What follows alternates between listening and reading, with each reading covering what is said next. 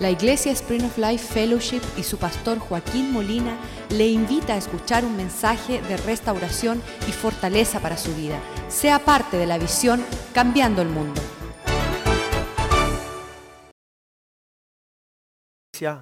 Podemos estar reunidos con aquellos que son lavados por la sangre de Cristo y salvados, Señor. Podemos ir a un lugar a alabar tu nombre y levantar nuestros corazones, Señor y tener la expectativa, Señor, que tú nos ve y que tú nos bendice. Bendice tu palabra esta noche, Señor. Señor, tal y como tú la envías, Señor, que no retorne vacía, Señor, que pueda cumplir con el propósito con, la, con el cual usted la manda, Señor. Pedimos, Señor, que seamos bendecidos como un huerto de riego, Señor, que tú nos puedes regar, que tú nos puedes alimentar con tu palabra, Señor. Pedimos que tu palabra sea el pan de vida, Señor, y nos nutramos de él, Señor. Que sea lámpara a nuestros pies y una espada de doble filo que llegue profundamente para transformar nuestras personas, Señor. Para que no podamos salir de aquí sino transformado en tu presencia, Señor. Que seamos un pueblo donde tu palabra se hace carne en nosotros, Señor.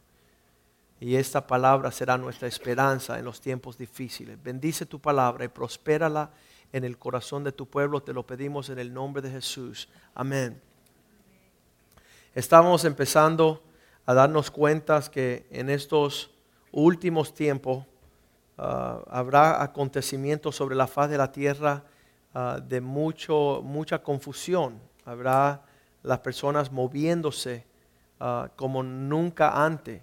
Y Cristo lo predijo cuando Él estaba diciendo en los últimos días los hombres estarán corriendo de un lado a otro buscando el Cristo, buscando las señales, viendo los terremotos, viendo ah, los, reinos, hablando. Dice que habrá guerras y rumores de guerra.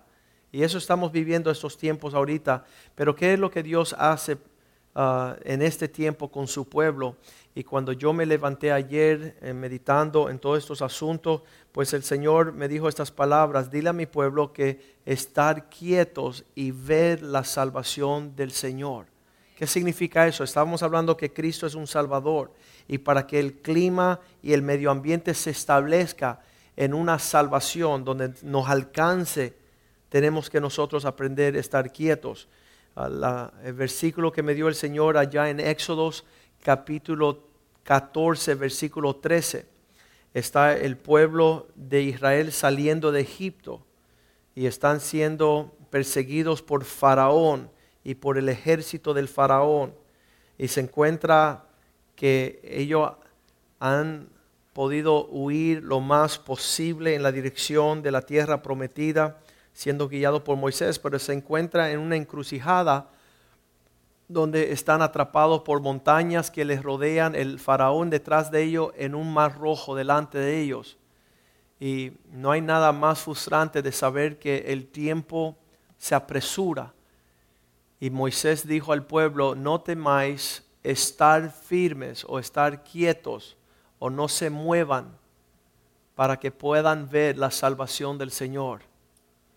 Él hará con vosotros, porque los egipcios que hoy están viendo nunca más para siempre lo veráis. En ese tiempo de dificultad, en ese tiempo de presión, no es fácil escuchar las palabras, no haga nada. A través de los años he podido saber que tú le puedes instruir a un ser humano, oye, vete a la esquina, compra, echa gasolina, saca una, goma, échale aire, ponle el ponche. Tú le haces cualquier instrucción a un ser humano y rápidamente él quiere saber qué tengo que hacer para resolver lo que tengo delante de mí. Y lo último y lo único que el ser humano no quiere escuchar es no haga nada. Y ahí empieza uno a desquitarse, decir, yo voy a salir por estas puertas hasta que yo encuentre a alguien que me diga lo que tengo que hacer. Porque estas palabra estar quieto en nada me es beneficioso. Sabemos que Moisés estaba acostumbrado de caminar con el Señor cuando Dios le decía las cosas de estar quietos, pero desde su ah, siendo prematuro y no entendiendo estos, estas cosas un poco antes del capítulo 14, tenemos el capítulo 2, versículo 11 de Éxodo, donde está frente a Moisés una situación. ¿Cuántos se acuerdan cuando Moisés salió para pasearse entre el pueblo y vio que un egipcio estaba golpeando a uno de los hebreos? Y, eso, es, eso es tremendo porque es la tendencia del ser humano. ¿Qué es lo que hacemos nosotros cuando hay una injusticia, cuando hay un acontecimiento? Y allá vamos a leer el capítulo 2, versículo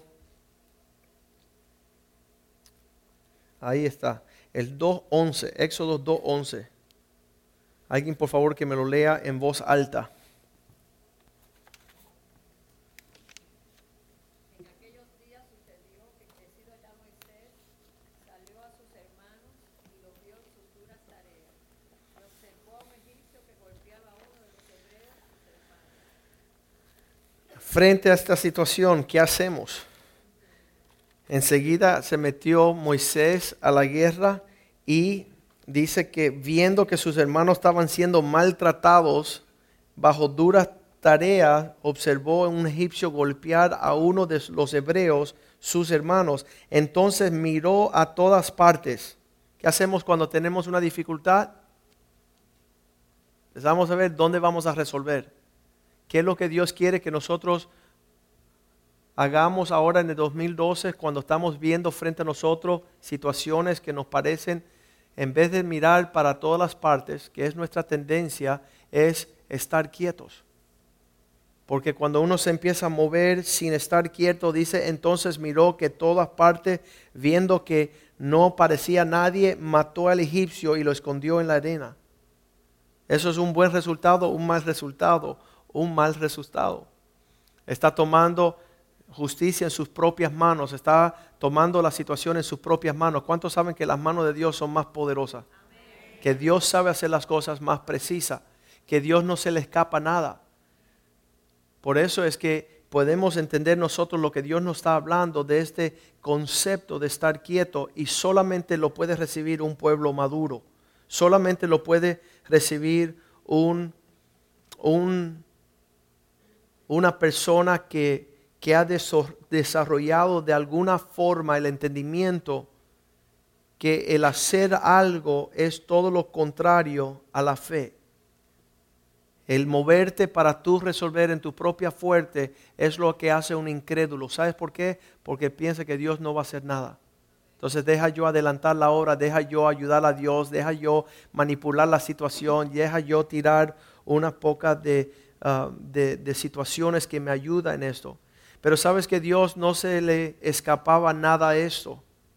Y en Romanos 9, 17 tenemos la, la confirmación, como dice la escritura, al faraón, por este propósito te he levantado, para mostrar en ti mi poder y para que mi nombre sea anunciado por toda la tierra. No se pudo anunciar mucho del acontecimiento de Moisés porque todavía faltaba una gran multitud de egipcios. Tenía que ser Dios el que trataba la situación egipcia. Los problemas de este mundo, Dios es el que lo va a tratar. Los problemas de nosotros es la mano de Dios la que vamos a ver en nuestra salvación. Y para ver estos acontecimientos tenemos que saber que la mano de Dios no se detendrá. Isaías 19, 11, muchas veces Dios le preguntaba a su pueblo por qué se impresiona por lo que están haciendo los príncipes de los otros pueblos. Ciertamente son necios los eruditos de Zoán, los príncipes, el consejo de los prudentes consejeros de Faraón se ha desvanecido. ¿Cómo dirá, diréis a Faraón, yo soy hijo de los sabios, hijo de los reyes antiguos. Los hombres en los finales días se jactarán de lo que pueden hacer, lo que van a hacer, cómo van a acomodar, cómo van a atacar. El pueblo de Dios tiene esta palabra, estad quietos y vean la salvación de Dios. Dios no se va a quedar quieto, Dios no va a ser impresionado ah, por estos reyes y estos príncipes y estos hombres eruditos. Dice que en un segundo serán del todo destruidos. Por eso dice el Señor allá a Moisés en Éxodos 14, 13. Le vuelve y, le está diciendo, no temáis. Eso es, eh, asegúrense que el temor no sea parte de nuestra, nuestra presencia en estos tiempos no permitan ser movidos por lo que, ah, lo que están viendo, lo que está aconteciendo, sino estar firmes, estar quietos. La palabra hebreo, estar firmes, es, una, ah, pónganse en quietud y habla, la palabra eh, eh, se define en cerrar la boca. Porque nada más que empezamos a hablar y ya empezamos a inventar situaciones empezamos a traer a, la presencia alternativas. Esto es lo que voy a hacer, esto es lo que voy a hacer. Y esta palabra, estar firmes, es cállate la boca. Estábamos en Bogotá hace unos meses atrás y una señora y su esposo, el pastor, estaban pasando tiempos sumamente difíciles. Y ella en 30 segundos le dio 30 alternativas en 30 segundos ya ella tenía, yo le digo que haga esto y, yo le digo que haga esto y todo era diferente y ella seguía despachando lo que él tenía que hacer. Y en un momento de inspiración lleno del Espíritu de Dios, Dios le dije, cállate, em, e, estar quieta y empieza a buscar el rostro del Señor porque Él no tiene 30 alternativas, Él tiene un camino en el desierto. Él tiene una cosa que tenemos que hacer. Y antes que Él pueda venir y traer sus pensamientos a nosotros, es necesario nosotros cerrar la boca. Es necesario nosotros estar quietos, en quietud. Versículo 14 dice así la palabra de Dios. Jehová peleará por vosotros y vosotros estaréis quietos. Nuevamente es la palabra de nuevo, estar firmes, estar quietos, estar tranquilos. Relax. El mundo está estresado. El mundo está yendo de aquí para allá. Usted y yo, si no estamos relax, si no estamos quietos, hemos estado fuera del propósito de Dios. Yo siempre en lo que estaba preparando la palabra, en lo que Dios me, estaba indicando que anunciarle a su pueblo, ah, estoy estudiando y sabes lo que Cristo le decía a todos los endemoniados antes de sacarlos afuera, estar quietos. Porque la actividad, la naturaleza demoníaco, el tormento, la preocupación, la angustia, eso es actividad demoníaca be still. En inglés, Estar quietos. Y es la palabra que Cristo le decía a los endemoniados. Por eso que nosotros cuando estamos fuera de Cristo estamos, estamos, estamos inquietos. Estamos tormentados. ¿Y dónde vamos a ir? ¿Cuándo vamos a llegar? ¿Y dónde fuimos? Y, estamos en cien mil relajos. Y por eso estamos entendiendo que la forma que nosotros podemos llegar al reposo, a la quietud, a esperar, que es la base de la esperanza. Todos estos conceptos es, es todo el cultivo del fruto de la paz, de la justicia, de la obra del Señor.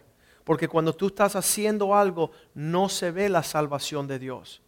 Y Dios no va a meter su mano en un, eh, en un lo le dicen los cocineros, cuando hay muchos cocineros, ¿verdad? Todos los manos, Dios dice, no, voy a echarme para atrás no voy a ser partícipe del relajo. No voy a ser partícipe del desorden. Si viene mi salvación es porque van a estar quietos. Versículo 15. Éxodo 14, 15. Entonces Jehová dijo a Moisés, ¿por qué clamas a mí? Dios di a los hijos de Israel que marchen. Después que ya tuvo todo en su lugar, vino la instrucción de lo que tenía que hacer el pueblo. Dios pudo dirigir a un pueblo que estaba quieto, en un pueblo que estaba en reposo, en un pueblo que confiaba en el Señor. Dios pudo hablar. Sabes que cuando vemos esta eh, respuesta a la dificultad de estar quietos, para nosotros los latinos que somos perfectos en la quietud, pensamos que es de cobarde el no hacer nada. Pensamos que la persona que está eh, mirando a alguien que no está respondiendo a la, frente a la situación eh, es un cobarde y no lo es. Está eh, preguntando si Dios me ha dado la fuerza, ¿por qué no la utilizo? Si Dios me ha dado la sabiduría es para que yo pueda ser sabio.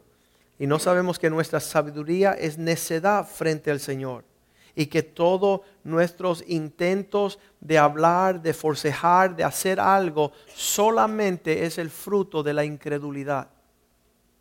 Solamente es, es el, eh, eh, lo que sale la expresión de decir, ya que Dios no va a llegar, pues lo haré yo. Ya que Dios no se mete en el asunto, voy a apresurarlo. Y eso es lo que sucede en muchas veces. De hecho, por eso muchos, muchos no creyentes no quieren venir. Dice la palabra de Dios, los gentiles están buscando todas estas cosas, mas vosotros tenéis vuestro Padre en los cielos que sabe su necesidad. Usted no tiene que meterse en traerle respuesta al Señor. El Señor tiene la respuesta. Una jovencita me acaba de visitar el mes pasado y dice, sabes Joaquín, yo y mi esposo casado 15 años y ya que no sabía yo qué más hacer para traer la alegría y la paz, no sabía que era la falta de Cristo, pero ya que no sabía cómo arreglar nuestra angustia, nuestra indiferencia, le dije a mi esposo, pues divorciémonos. Y él dijo, ok. Y fue lo peor que ella pudo haber dicho, porque no supo estar quieta y esperar los tiempos del Señor. Muchas personas eh, toman sus decisiones basado en no esperar le doy gracias a Dios que a través de 28 años Él me ha enseñado a mí estar quieto. Y la persona se inquieta y dice, pastor, pero haga algo. Y le dije, no te apures, Dios lo va a hacer. Dios es fiel de poder hacer las cosas. Entonces la fe nos permite estar quieto, el saber que Dios va a llegar. La incredulidad es como unas nubes tenebrosas que traen confusión empezamos a, atraer traer muchos factores. De hecho, eso es lo que hace una bruja, eso es lo que hace un hechicero. Empieza a darte alternativas, empieza a romper con el esquema, empieza a enseñarte un camino que no es el camino. Y las personas como Saúl tuvieron que ir a buscar una bruja porque no sabían esperar y estar quietos. ¿Se acuerda lo que pasó con el sacrificio? El Señor dijo, deja que el profeta ofrezca el sacrificio. Y él dijo, no, se me está demorando, así que yo lo voy a presentar. Y ese fue el hombre que después se dejó consultar por brujas, por hechiceras, por las personas que no saben esperar en la fidelidad de nuestro Dios. El no esperar es el resultado de la ansiedad, de la angustia profunda de querer ver resultados cuando no existe pero Filipenses 4:6 dice, eh, eh, no estar ansiosos por nada.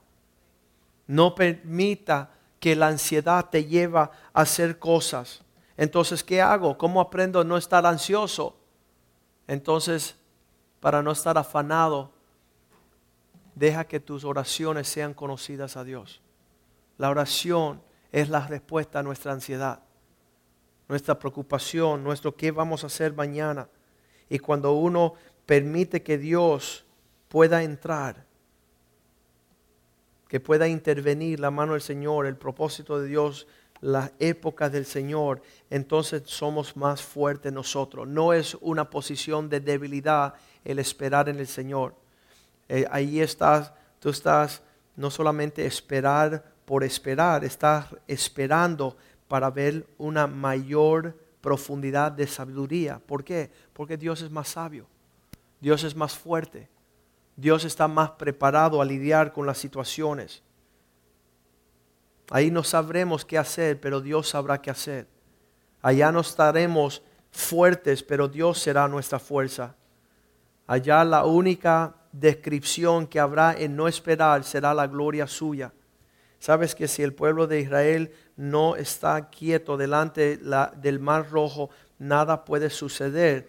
No es como que ellos pueden ir a buscar unas, ah, unos tubitos y empezar a, a, chupar el, mar rojo para hacerlo desaparecer. Nunca iba a acontecer. De otras palabras, lo que estoy diciendo que frente a lo que va a acontecer, no importa lo que hacemos y cuánto nos preocupemos, no podremos añadir a nuestra estatura ni un codo. Va a ser un, un ejercicio fatal, va a ser un ejercicio fútil que significa vano, no tendrá propósito. Solamente Dios conoce las profundidades. Sabes, cuando nosotros estamos respondiendo a nuestras necesidades, es como un niño que está todavía tocando la... No sé si, saben en las piscinas que son bien... Um, que no tienen profundidad, el niño todavía toca el piso y está todavía sosteniéndose.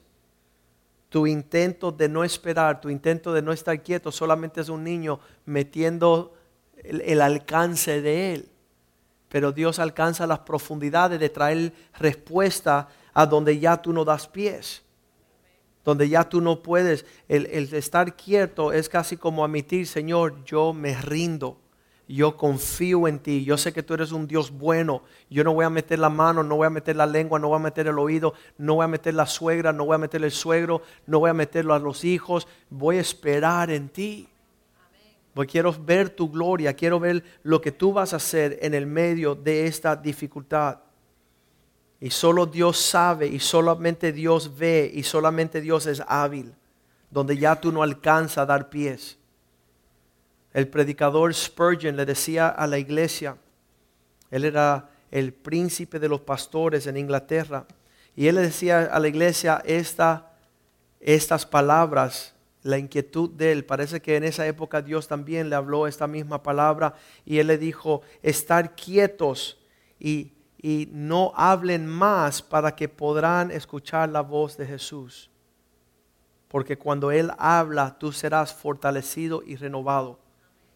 Cuando es el poder de Dios, ya sus fuerzas verán. Estamos viendo allá en Éxodo capítulo 3, versículo 5, que llega la época, yo me imagino que se estaba traumando algo Moisés cuando Dios le dice, quita las sandalias de tus pies. Porque qué? En el desierto no se puede caminar sin sandalias. Y Dios dijo, no quiero que camines. Yo tengo propósito, yo tengo unos planes, yo tengo... El corazón de Moisés era libertar el pueblo. Dios ya lo tenía todo en lugar. Pero Moisés tenía que quitar los calzados de sus pies, porque todo el territorio era lugar santo, era lugar del Señor. Y muchas veces nosotros hemos fastidiado el asunto en no saber hacer eso. También lo vemos en Éxodo 17, Parece ser que ya Moisés no solamente se quitó los calzados de sus pies, sino que ya él levantaba las manos al Señor y decía, Señor, yo no estoy haciendo nada. Y dice la Biblia que en lo que él alzaba las manos, Israel prevalecía. Pero cuando él quería meter las manos, ellos empezaban a perder. ¿Cuántos van a decir, Señor, no tengo las manos en la sopa, no tengo las manos en el asunto? Mira, la tengo detrás de mi espalda. Voy a esperar, quiero ver tu gloria. Y todos son los acontecimientos de la vida de Moisés que pudo aprender estas cosas. De hecho, yo le diré que Satanás lo que quiere es ver nosotros en ese ejercicio vano. Cuando tomaron los judíos presos allá en Egipto, los tenían haciendo pirámides, estaban construyendo edificios que no tenían ningún propósito. Y todos los edificios que tú estás levantando no tendrán el propósito del Señor. En la Segunda Guerra Mundial tenían los judíos también, los nazis, cargando piedras de un lado del campamento en los campamentos de concentración, traían todas las piedras, así, pero una montaña de piedras, la cruzaban de un lado del campamento y decían, ya terminaron, decía, sí, ok, ahora lleva las piedras y ponlos donde las sacaste. Y tenían que pasar todo el día llevando esas piedras. Y les diré algo que muchas veces cuando nos estamos preocupando y estamos en esa labor de pensar que estamos haciendo algo, es un labor vano, no estamos haciendo nada y Satanás no quiere ver a nosotros, el pueblo de Dios, bajo el, peso de hacer cosas vanas que no tienen propósito. Eso se deleita Él en, en, vernos, movernos bajo cargas que no están promoviendo nada del propósito de Dios. El Salmo 62, versículo 1, David podía orar. Él decía, su alma podía reposar en Dios, podía estar quieto. En Dios solamente estará acallada mi alma. ¿Por qué? Porque de Él viene mi salvación. La quietud siempre viene antes del rescate. El estar quieto siempre viene antes de la respuesta. Y nosotros muchas veces no vemos la respuesta ni la salvación porque no estamos quietos.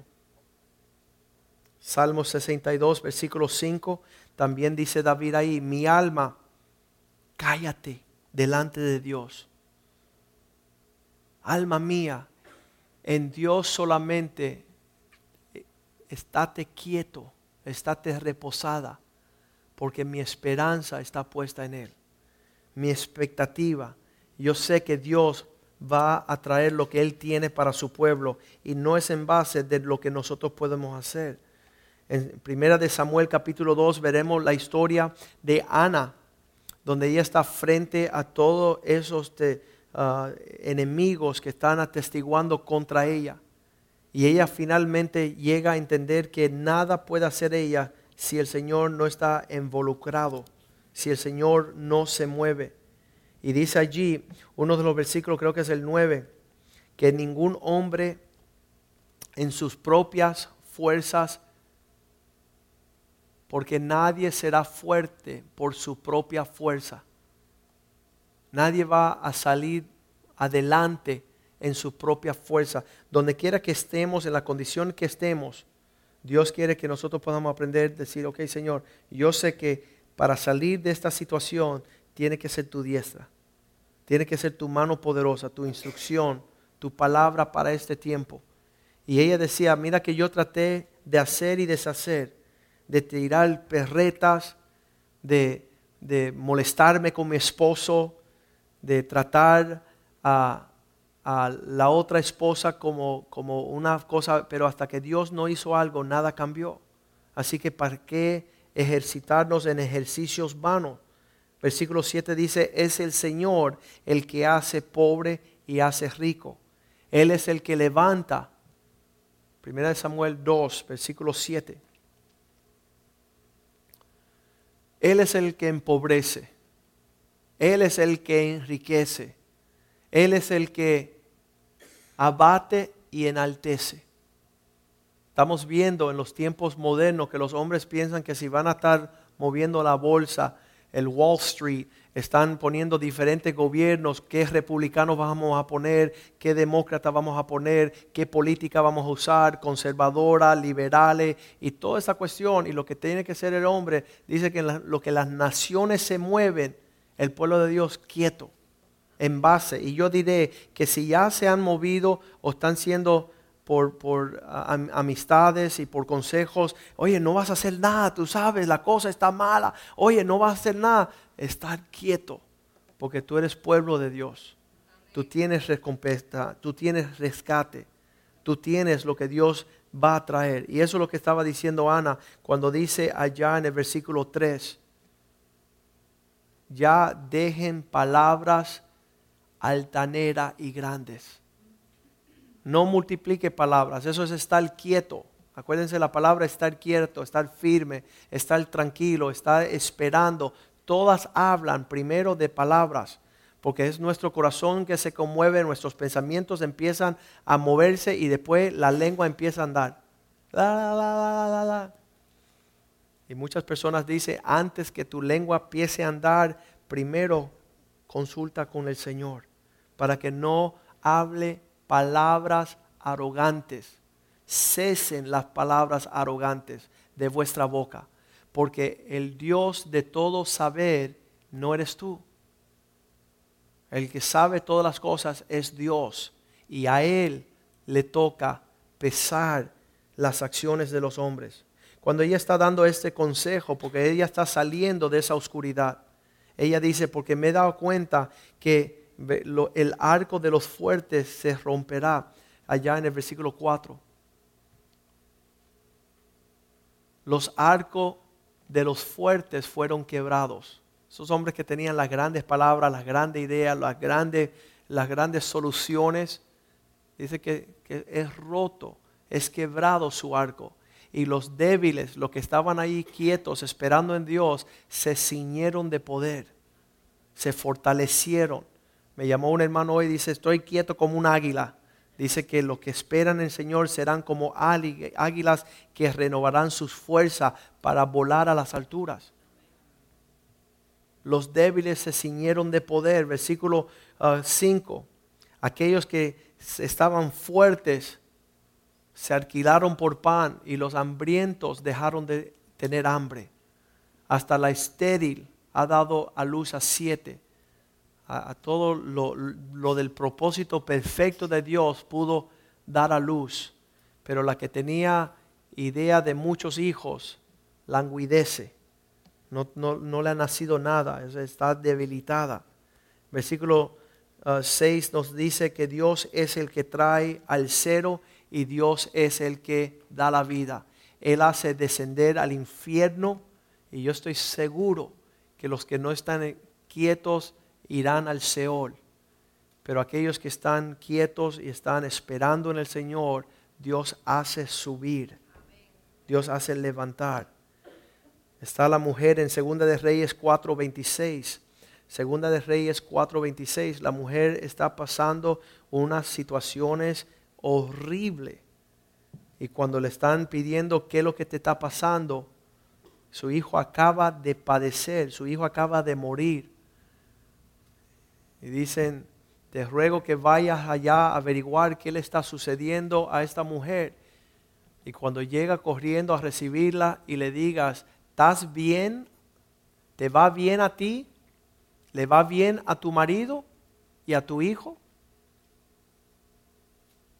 Yo estoy seguro que muchos dirían, no, el esposo es irresponsable, el hijo murió, no hay comida, estamos locos.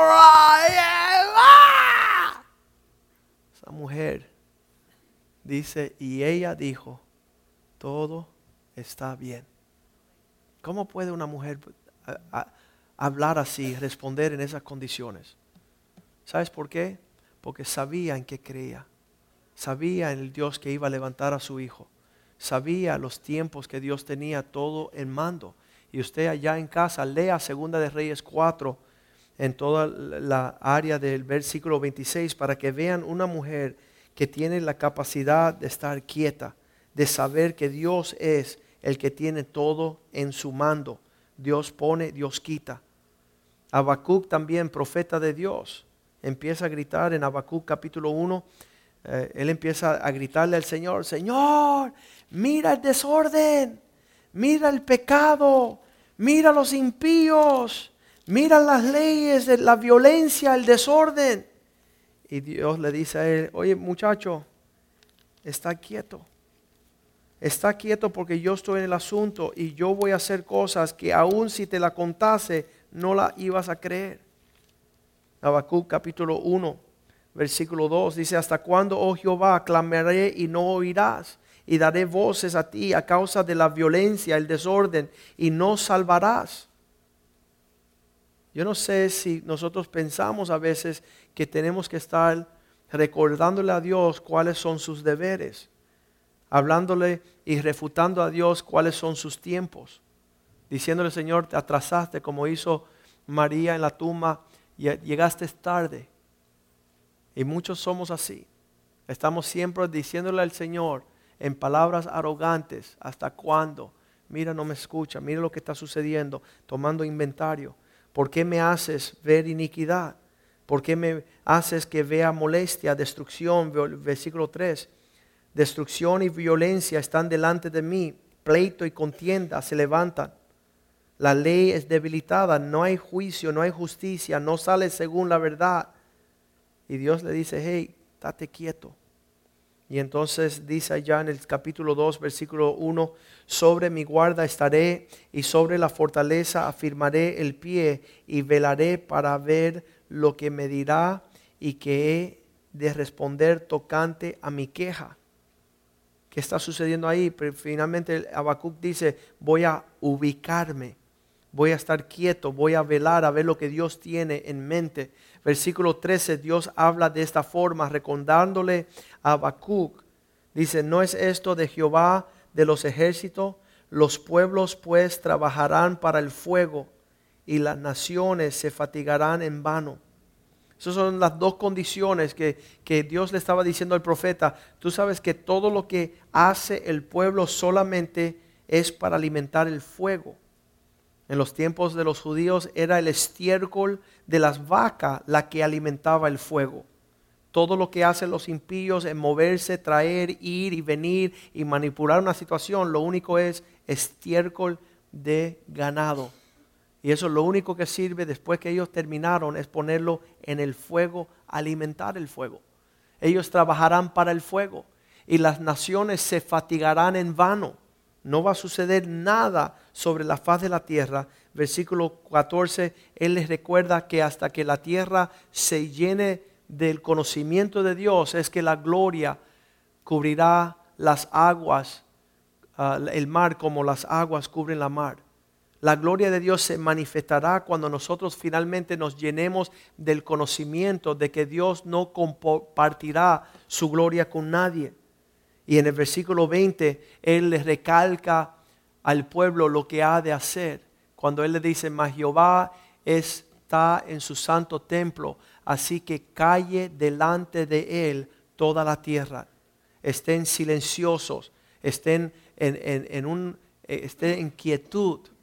Eh, por muchos años yo, como pastor de esta iglesia, me han visto y dice, ¿y por qué el pastor no hace nada? Porque yo quiero ver la gloria de Dios sin hacer nada cuando llegamos a Argentina, todo estaba preparado.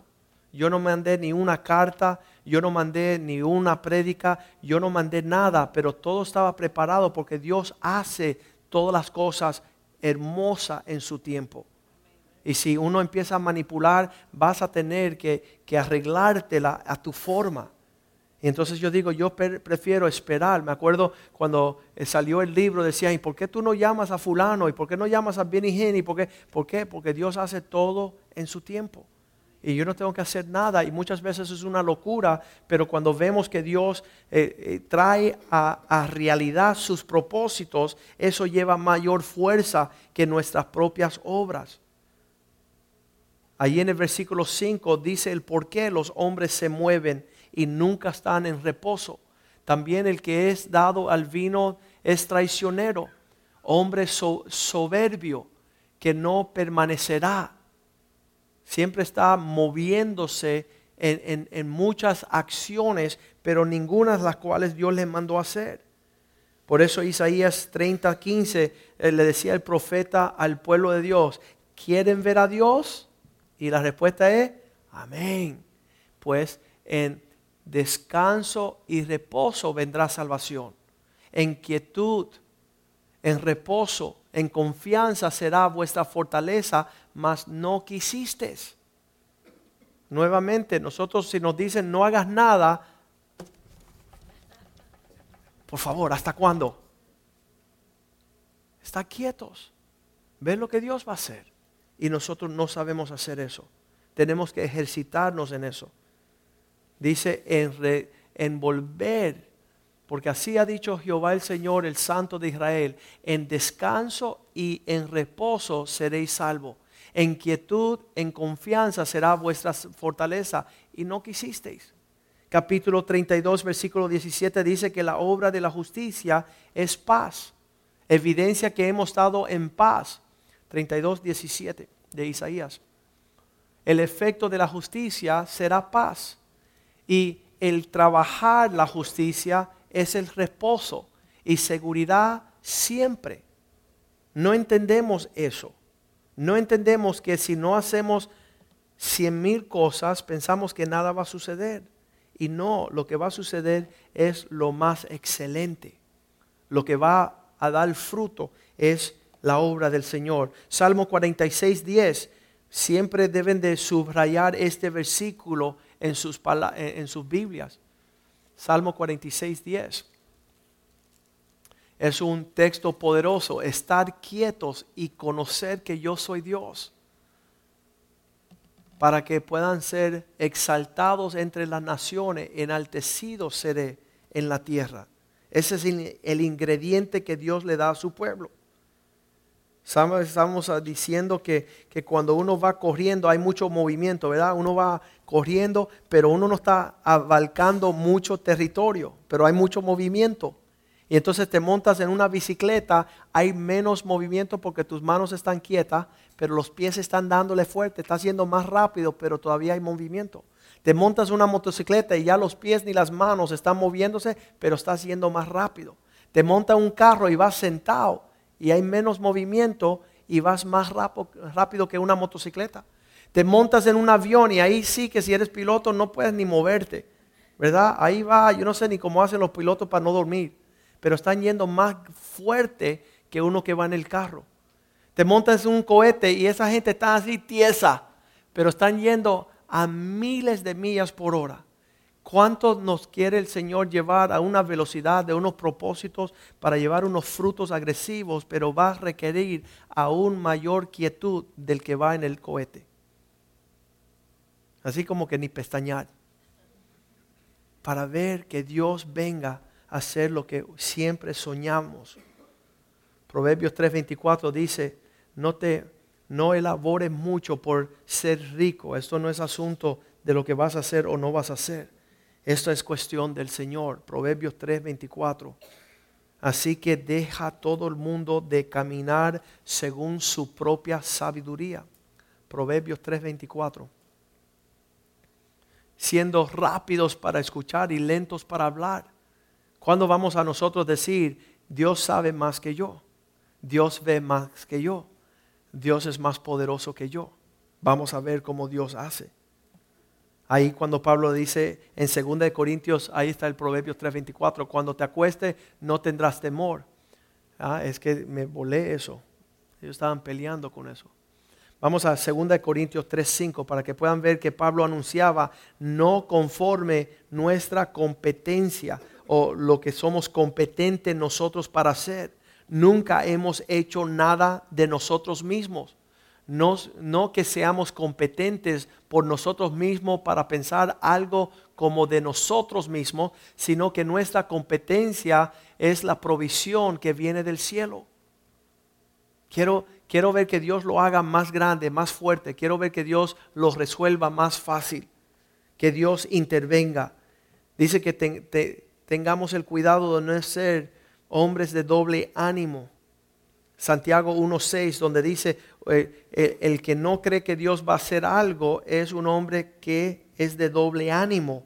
Él está dudando el poder de Dios.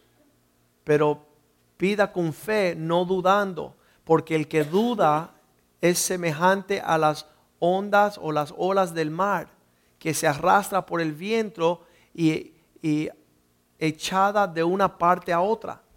Vemos que en estos tiempos muchas personas se van a estar yendo para acá, viniendo para acá, moviéndose, y Dios lo que dice es estar quieto. No sea como el hombre de doble ánimo que cada dos segundos está trayendo una otra respuesta. Mateo 24, 23. En ese tiempo, si alguien te dice, míralo allá, Cristo, míralo acá, Cristo, dice, no lo creas. No vayas en pos de los hombres de estos últimos días que andarán moviéndose como las olas del mal y como las nubes que no tienen agua. Salmo 37, dice, esperar en el Señor, esperar pacientemente. Salmo 37, y siete Guarda silencio ante Jehová y espera en él. No te alteres con motivo del que prospera en su camino por el hombre que hace maldades el hombre que no está considerando a Dios, que no, sabes que los hombres están leyendo los periódicos, mira lo que dicen de la economía, mira lo que dicen de la política, mira lo que dicen. Y ellos se están moviendo por no abrir este libro que dice estar quietos y esperar en el Señor. Como si Dios no existiera, ellos están pretendiendo resolver los asuntos. Y no es así.